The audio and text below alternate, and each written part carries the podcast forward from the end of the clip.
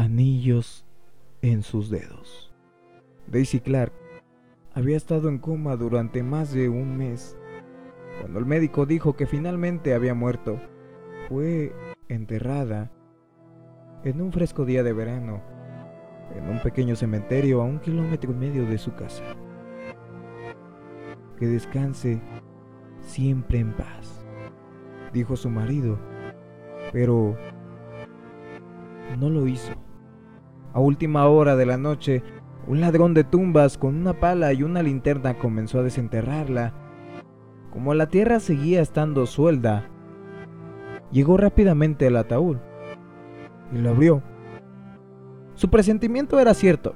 Daisy había sido enterrada portando dos valiosos anillos, un anillo de bodas con un diamante y un anillo con un rubí que brillaba como si estuviera vivo.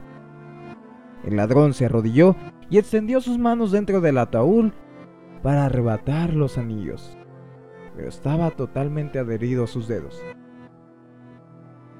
Así que decidió que la única manera de hacerse con ellos era cortando los dedos con un cuchillo.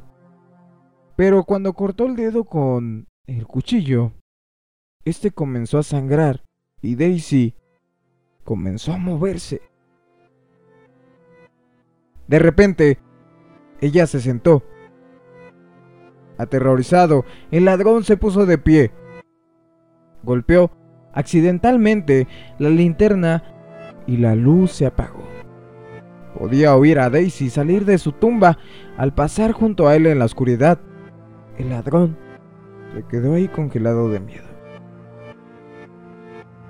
Aferrando el cuchillo con la mano, cuando Daisy lo vio, se cubrió con su sudario y le preguntó, ¿quién eres?